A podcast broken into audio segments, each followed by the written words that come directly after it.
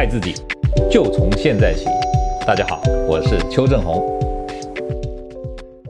今天呢，我们要跟大家谈的就是说，有人问邱医师啊，生产完以后多久啊才可以做呃抽脂或溶脂哈？好，那么我们知道生产呢，对女性来讲呢，生产完以后，你当然身体会变得比较虚弱，对不对？所以呢，我们通常都会需要有一段时间的保养嘛。所以这就是我们华人有一个坐月子的习俗，它啊这个来源哈，就希望让一个妈妈呢，她辛苦的啊这个怀孕的十个月，然后又辛苦的生产以后啊，希望她能够调养一下身体啊，那这是一个还不错的一个习俗。虽然说西方人他们啊未必啊赞同说啊要这个休息一个月了哈，但是我们华人呢在产后通常会有一个月坐月子的时间，那这一个月坐月子的时间呢，其实会啊吃很多补品来补身体，对不对？包括一些麻油鸡呀，包括一些比较啊中药材的东西，来让一个啊生产完的女性能够快速的恢复。所以这个时候呢，热量通常会比较高。那这个时候呢，啊身体的虚弱再加上热量的高，所以呢比较不建议这个时候来做溶脂或者是抽脂或者减肥。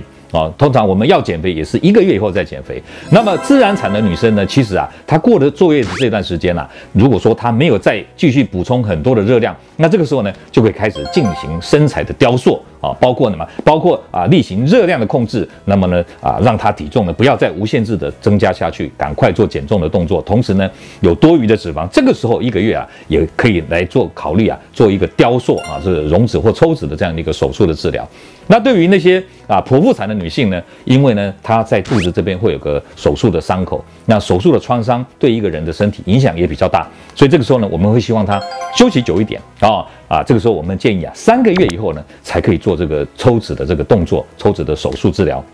那么，如果他要做抽脂的部位呢，是肚子这个部位，那我们会希望啊，六个月、半年之后啊，让这个伤口更稳定啊，更这个啊，这个不会影响这个抽脂的手术的时候，我们再来啊做肚子、肚子、腹部的抽脂哦。所以今天给大家报告的就是说，如果一个孕妇，她想要靠着这个抽脂来雕塑她的身材啊，一个产妇她要雕塑身材。那么如果是自然产，那我们建议说一个月做完月子以后才考虑。好，那么如果是做呃这个剖腹产的产妇呢，我们会建议她半年以后才做腹部的雕塑，但是三个月以后可以做其他部位的这个啊身材的雕塑。那最后还要跟大家讲的一个重点呢是什么？就是说。呃，例行体重控制，让你呢这个肥胖的这个体重呢，过重的体重可以回到正常的范围。但是呢，体重控制呢不是用抽脂哦，这个大家一定要正确的认知。因为呢，抽脂是一个身形的雕塑，而不是做体重的控制。因为体重控制是要靠热量、靠生活啊习惯、运动啊这些改善，你才有可能啊让体重回到正常范围。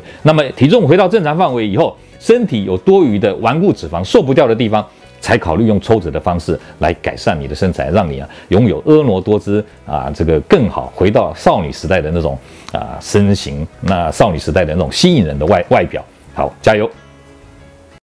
各位朋友，如果你喜欢我们今天所讲的，请在下面按个赞。